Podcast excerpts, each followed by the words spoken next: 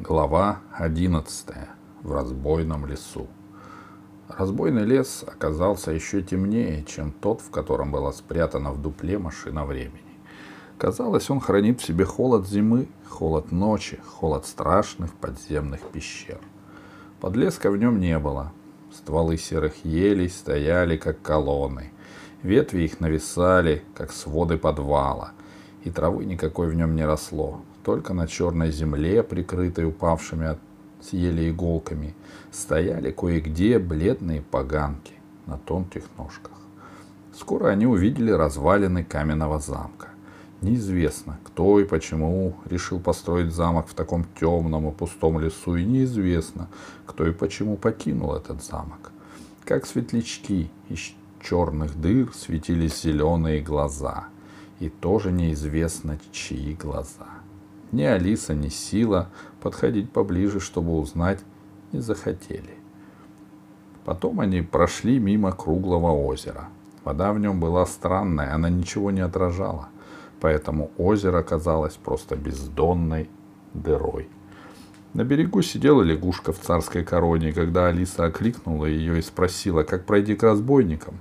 Лягушка ничего не ответила, прыгнула в озеро и пропала в нем. Даже кругов по воде не пошло. Но когда путники уже казалось, что они заблудились и не выйдут отсюда, впереди послышалась песня. Песня была скучная, грубая, пели ее грубые, скучные голоса. Сила остановился, подумал, потянул носом и сказал. Похоже, разбойники. Поют плохо. Поляна, на которой сидели разбойники, была такой же темной, как и весь лес. Также смыкались над ней ветви вековых елей, если бы небольшой костер из толстых бревен, который горел посреди поляны, трудно было бы разобрать, что там происходит. Хотя, в общем, ничего особенного там не происходило. У костра спали в повалку несколько дикого и не, несколько дикого и неопрятного вида разбойников, одетых как попало в украденные и отобранные вещи. На одном роскошный бархатный камзол и лапти с золотыми шпорами, а вместо станов женская шелковая юбка. Другой одет в медвежью шкуру, в железные рыцарские штаны, а пятки голые. Бороды и волосы у разбойников оказались такими спутанными и длинными, что было ясно, они с детства не причесывались и не стриглись.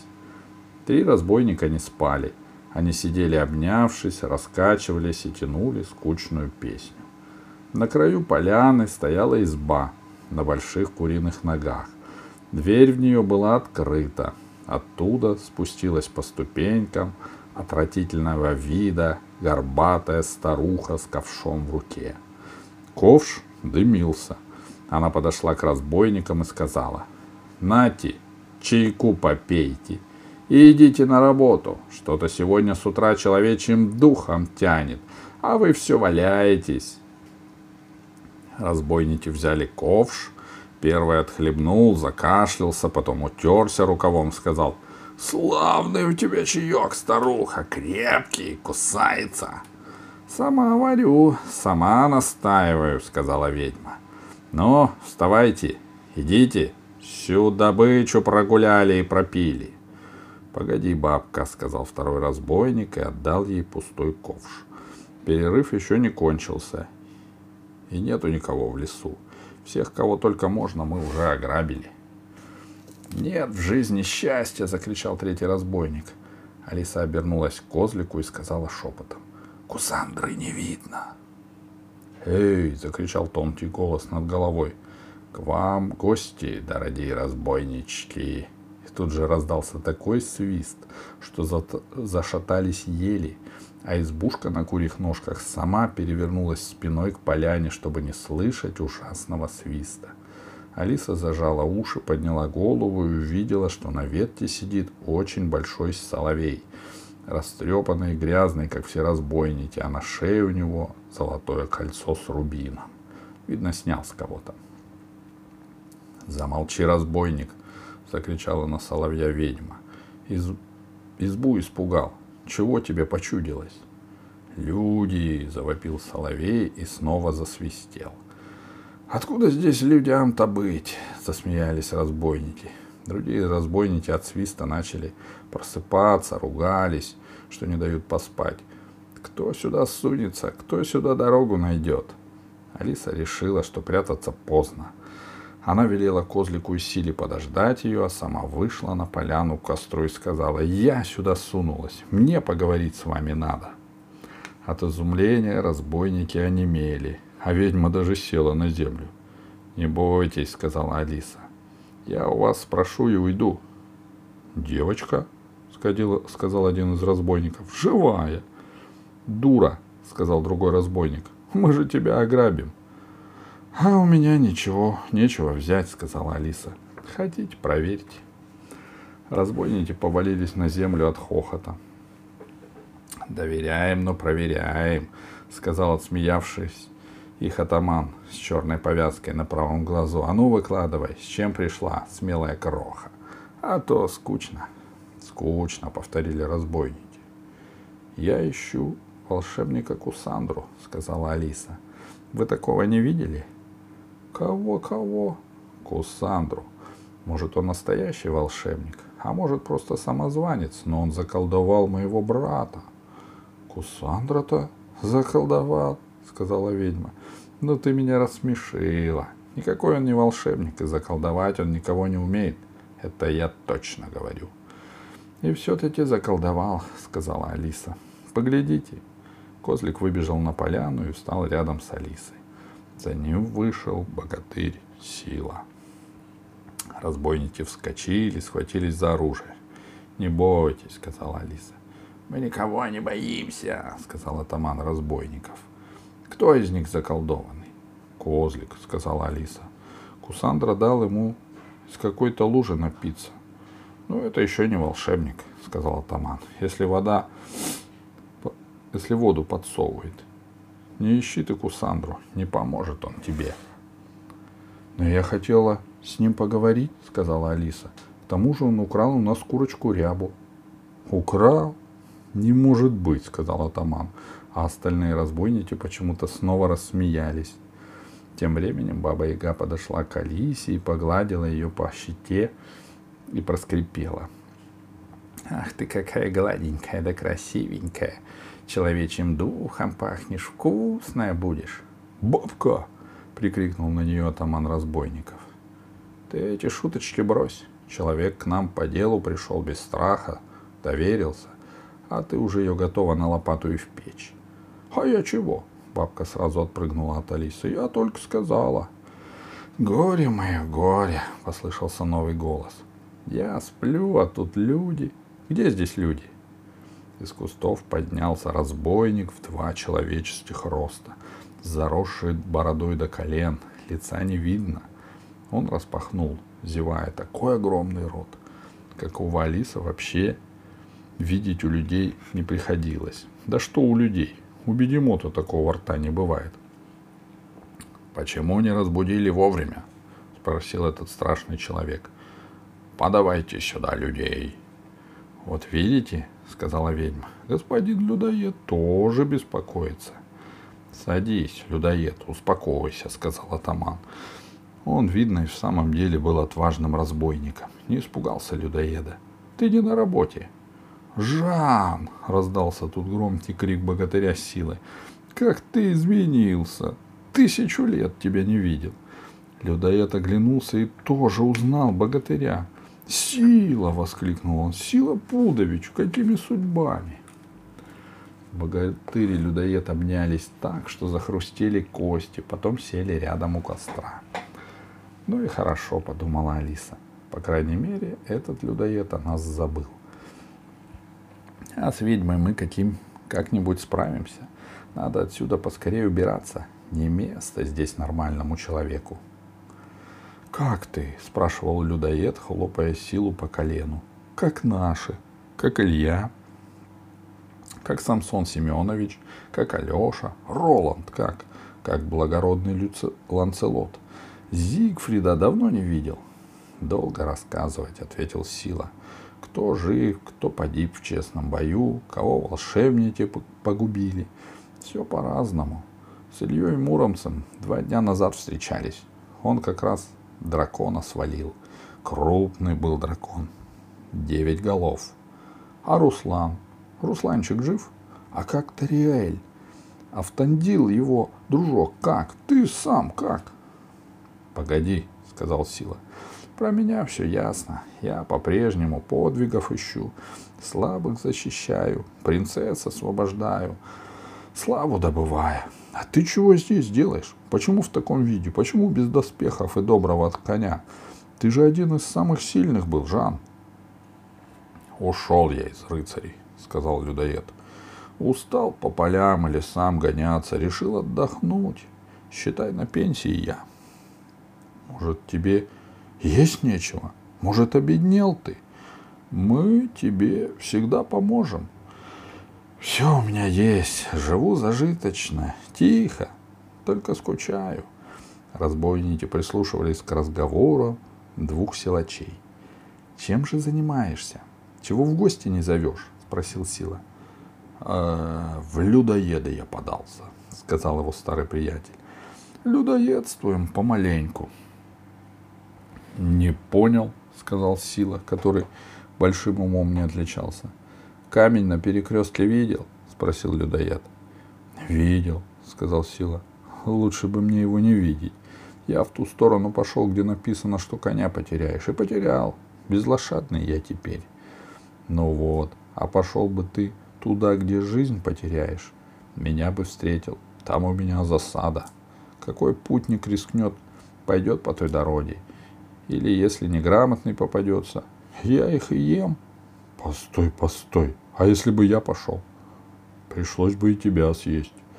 Не понимаю я тебя, Жан, сказал Сила. Как можно меня съесть, если я твой старый друг? Если мы с тобой вместе принцесс освобождали и драконов резали? Ну что поделаешь, сказал людоед, такая у меня работа. Да ты не отодвигайся, не бойся. Сейчас я отдыхаю, сейчас я не на работе. Я с тех пор... Я с тех, кого съел, одежонку снимаю. Несу к разбойникам, им отдаю. А бабушка Яга мне зеленого чая дает. Даю, миленький, сказала ведьма. Как же не дать хорошему человеку? Но ведь это подло, закричал тут сила и вскочил. Как так можно? Ты что? И прохожих лопаешь, их мирных людей. Приходится, силушка, сказал печально людоед. Иногда даже жалко их невинных, но приходится. А так работа тихая, спокойная. Защищайся, подлец, закричал Сила. Я не позволю тебе позорить славное богатырское звание. Лучше погибну с тобой в честном бою. А вот этого делать не надо, сказал людоед и отпрыгнул в сторону, спрятался за дерево. Меч силы сверкнул в воздухе, вонзился в ствол. «Погоди!» — кричал из-за дерева людоед. «Я же боевую форму потерял! Я же давно боевого оружия в руках не брал! Нельзя меня убивать! Я долг исполняю! Я не хотел!» «Нет уж», — ответил Сила, вытаскивая меч из дерева. Мы этого уже наслушались. Нам это уже великан Канаед говорит. Значит, если у тебя должность такая, можно под лицом быть и даже людоедом? Не выйдет. На любой должности богатырь должен богатырем оставаться. «Пощади!» — кричал людоед, убегая от силы. И всем было ясно, что людоед, конечно, сильнее богатыря, но на людоедской должности он обленился, растолстел и, главное, потерял смелость, без которой против рыцаря не устоять. Но когда людоед понял, что ему грозит бесславная смерть, он взмолился. «Разбойники, спасите, остановите его, он же отстал, и он ничего не понимает. Я же вам добро приносил, с вами водку пил». Разбойники только улыбались в усы и в бороды – но помогать людоеду не стали. Может быть, боялись сил, а может быть, не жалели людоеда. Баба тоже людоеду не помогала, но уселась на ступеньках своей избушки и оттуда сочувствовала. «Да что ж за напасть на тебя такая? И за что невинного труженика преследуют? И чем это его труд хуже любого другого?» Наконец, совсем перепугавшись, людоед подпрыгнул и уцепился за толстый сук дерева. Сила догнал его и вонзил в него сзади конец меча. Страшно взвизгнул людоед, буквально взлетел выше. «Выкуп!» — взмолился людоед. «Любой выкуп! По закону рыцаря, если ты сдался, то можешь откупиться!» «Чем же ты откупишься, живой мертвец?» — закричал Сила. «Колечками, которые содрал с убитых тобой вдов и сироток». «Нет, у меня еще вещи и получше есть. Только перестань меня колоть». «Ну, показывай», — сказал Сила, отступив на шаг, но не отпуская меча. Людоед достал из кармана золотое куриное яйцо и показал Силе. «Дай-ка», — сказал богатырь, — «только на время, пока оно не твое. Ты правила рыцарской чести знаешь», — сказал людоед. «Правила чести? Не тебе о них говорить», — сказал Сила и подкинул яйцо на руте. «Что-то легкое, наверное, позолоченное а ты хочешь за него свою паршивую жизнь купить. Козлик боднул Алису в колено. «Вижу», — сказала она. «Конечно, вижу. Неужели людоед Кусандру съел?» Алиса подбежала к Силе и сказала. «Отойдем на секунду, дело есть». «Яйцо! Яйцо не унесите!» — крикнул людоед. Сила только отмахнулся. Они отошли с Алисой к кустам на краю поляны. Это яйцо украл у нас негодяй Кусандра, сказала Алиса. Ты понимаешь? Нет, сказал Сила. Но если тебе нужно, возьми, я не жадный. Да мне не яйцо нужно, прошептала Алиса. Мне нужно найти Кусандру. Он же козлика заколдовал и убежал. Понял, сказал Сила. Сейчас сделаем. Сила повернулся и огляделся. Людоеда и след простыл. Где людоед? спросил. Где он прячется? Не сознаетесь, всех разгоню. Ты нас не пугай, сказал атаман. Думаешь, первый раз богатыря видим? Сам начал драку, сам и кончай. Далеко ему не убежать, сказал Сила. Прячется. Тут козлик побежал через поляну к избушке бабы Яги. Он не стал подниматься по лестнице, а заглянул под дом и громко заблеял.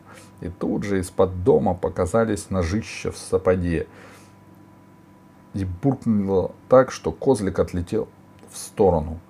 «Ах, вот ты где!» — разгневался Сила. «Со мной драться не хочешь, а на маленьких нападаешь. Ну-ка, вылезай!» Людоед вылез из-под избы и сказал. «Мы же с тобой квиты, ты яйцо взял». «Нет, яйцом ты не отделаешься», — сказал богатырь. «Ты мне скажи, откуда оно у тебя?» «Нашел», — сказал людоед быстро так быстро, что Алиса сразу поняла, что людоед говорит неправду. Даже Сила это понял. «Где нашел?» — спросил богатырь грозно. «В лесу, на дороге». «Там и лежала», — спросил Сила и начал помахивать мечом все ближе к бороде людоеда. «Лежала, лежала!» — кричал людоед. «Не бежала же, конечно, лежала!» «Может, ты его в чужом кармане нашел?» — спросил Сила. И ловко взмахнув мечом, отхватил клочок от бороды людоеда. «Давно ты у братобрея был», — сказал Сила. «Придется тебе бороду подровнять». «Ой!» — людоед схватился за остатки бороды. «Ты с ума сошел! Меня же никто бояться не станет!» «Это даже к лучшему. Тебя не бояться нужно, а уничтожать», — сказал Сила. «Сознавайся». «Я его не ел!» — закричал людоед. «На нем мяса ни кусочка нету!» «Он видел Кусандру!» — закричала Алиса. «Он его видел!» «Никого я не видел! Я глаза закрыл!» — сказал людоед.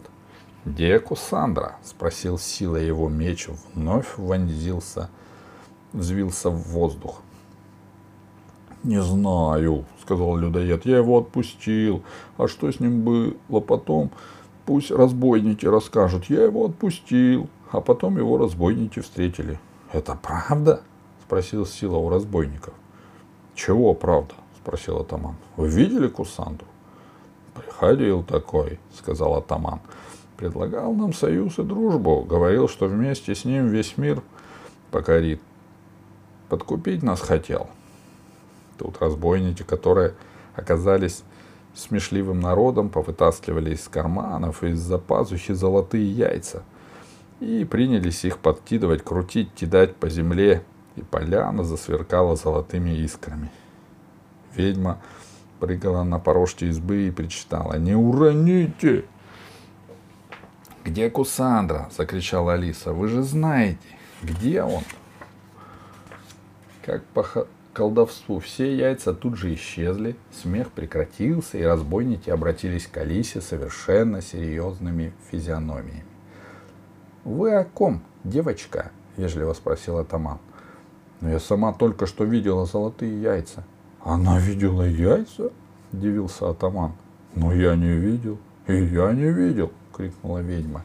«И мы не видели», — сказали разбойники. «Сила!» — взмолилась Алиса. «Подтверди!»